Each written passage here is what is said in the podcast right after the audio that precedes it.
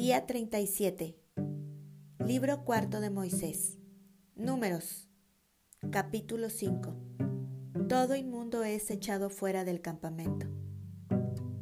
Jehová habló a Moisés diciendo, Manda a los hijos de Israel que echen del campamento a todo leproso y a todos los que padecen flujo de semen y a todo contaminado con muerto.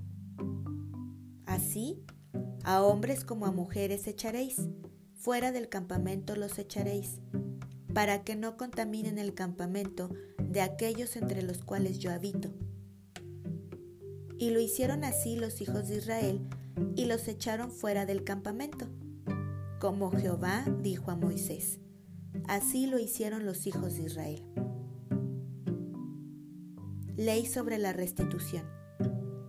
Además, habló Jehová a Moisés, diciendo, Di a los hijos de Israel, el hombre o la mujer que cometiere alguno de todos los pecados con que los hombres prevaricaren contra Jehová y delinquen, aquella persona confesará el pecado que cometió y compensará enteramente el daño, y añadirá sobre ello la quinta parte, y lo dará a aquel contra quien pecó y si aquel hombre no tuviere pariente al cual sea resarcido el daño, se dará la indemnización del agravio a Jehová, entregándola al sacerdote, además del carnero de las expiaciones, con el cual hará expiación por él.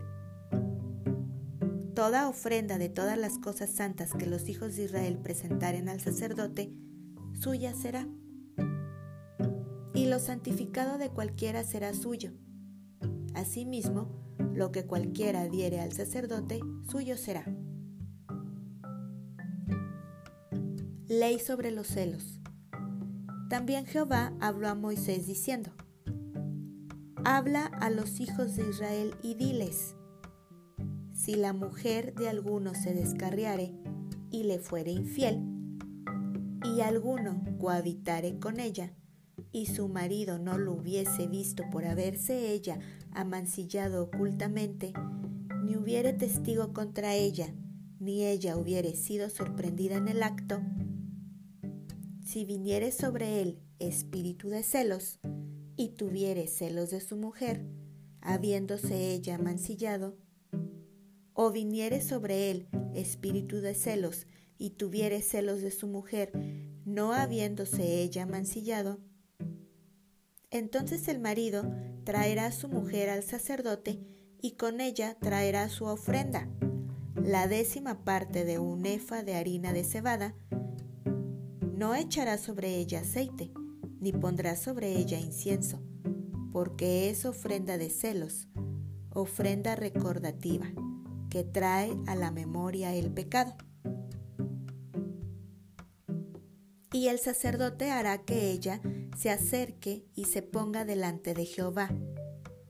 Luego tomará el sacerdote del agua santa en un vaso de barro. Tomará también el sacerdote del polvo que hubiere en el suelo del tabernáculo y lo echará en el agua.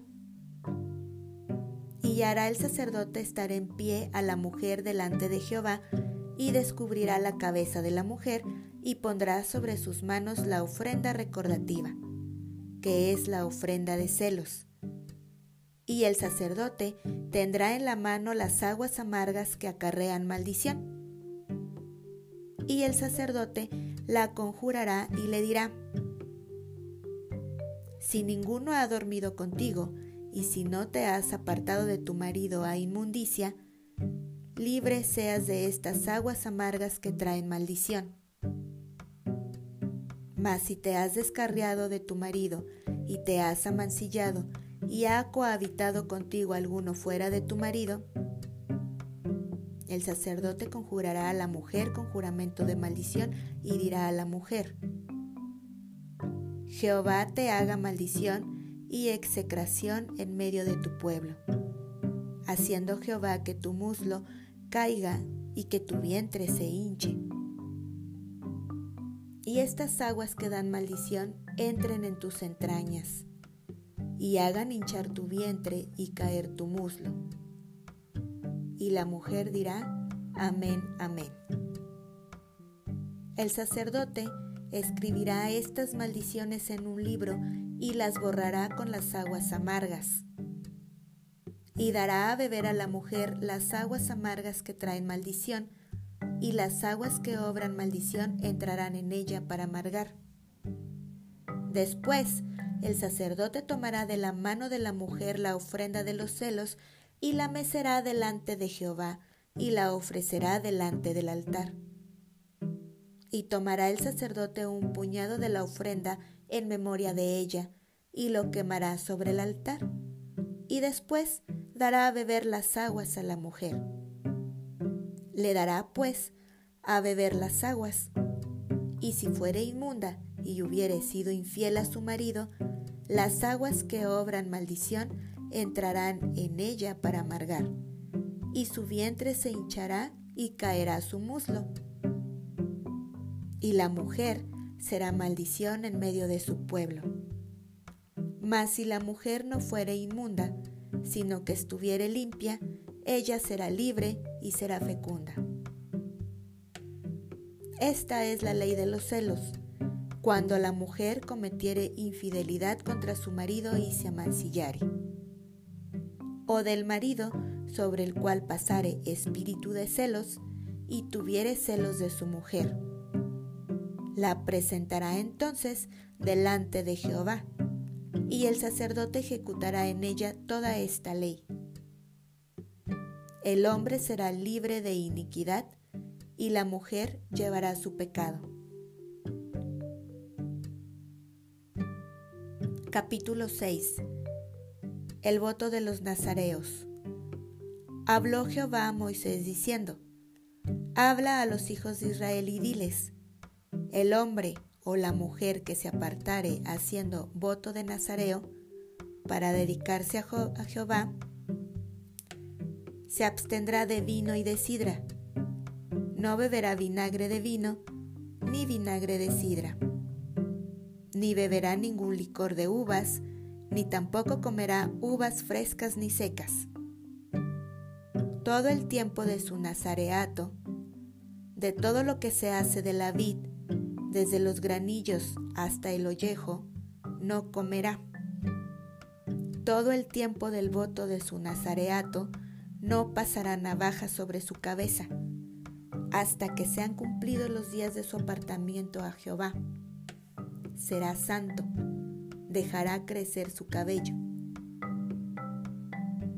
Todo el tiempo que se aparte para Jehová, no se acercará a persona muerta, ni aun por su padre ni por su madre, ni por su hermano ni por su hermana, podrá contaminarse cuando mueran, porque la consagración de su Dios tiene sobre su cabeza. Todo el tiempo de su nazareato será santo para Jehová. Si alguno muriere súbitamente junto a él, su cabeza consagrada será contaminada. Por tanto, el día de su purificación raerá su cabeza. Al séptimo día la raerá. Y el día octavo traerá dos tórtolas o dos palominos al sacerdote a la puerta del tabernáculo de reunión. Y el sacerdote ofrecerá el uno en expiación y el otro en holocausto, y hará expiación de lo que pecó a causa del muerto, y santificará su cabeza en aquel día.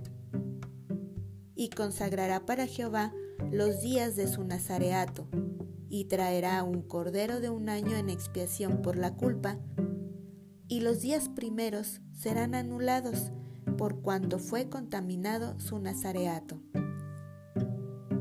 Esta es, pues, la ley del nazareo, el día que se cumpliere el tiempo de su nazareato. Vendrá a la puerta del tabernáculo de reunión y ofrecerá su ofrenda a Jehová un cordero de un año sin tacha en holocausto, y una cordera de un año sin defecto en expiación, y un carnero sin defecto por ofrenda de paz. Además, un canastillo de tortas sin levadura, de flor de harina amasadas con aceite y hojaldres sin levadura untadas con aceite, y su ofrenda y sus libaciones. Y el sacerdote lo ofrecerá delante de Jehová, y hará su expiación y su holocausto. Y ofrecerá el carnero en ofrenda de paz a Jehová, con el canastillo de los panes sin levadura. Ofrecerá asimismo el sacerdote su ofrenda y sus libaciones. Entonces el nazareo raerá a la puerta del tabernáculo de reunión su cabeza consagrada, y tomará los cabellos de su cabeza consagrada y los pondrá sobre el fuego que está debajo de la ofrenda de paz.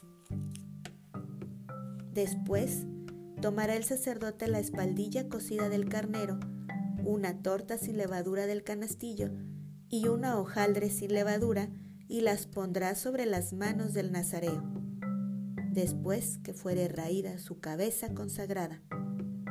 Y el sacerdote mecerá aquello como ofrenda mecida delante de Jehová, lo cual será cosa santa del sacerdote, además del pecho mecido y de la espaldilla separada. Después el nazareo podrá beber vino. Esta es la ley del nazareo que hiciere voto de su ofrenda a Jehová por su nazareato, además de lo que sus recursos le permitieren. Según el voto que hiciere, así hará conforme a la ley de su nazareato.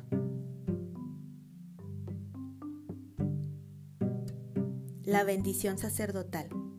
Jehová habló a Moisés diciendo, Habla a Aarón y a sus hijos y diles, Así bendeciréis a los hijos de Israel diciéndoles, Jehová te bendiga y te guarde.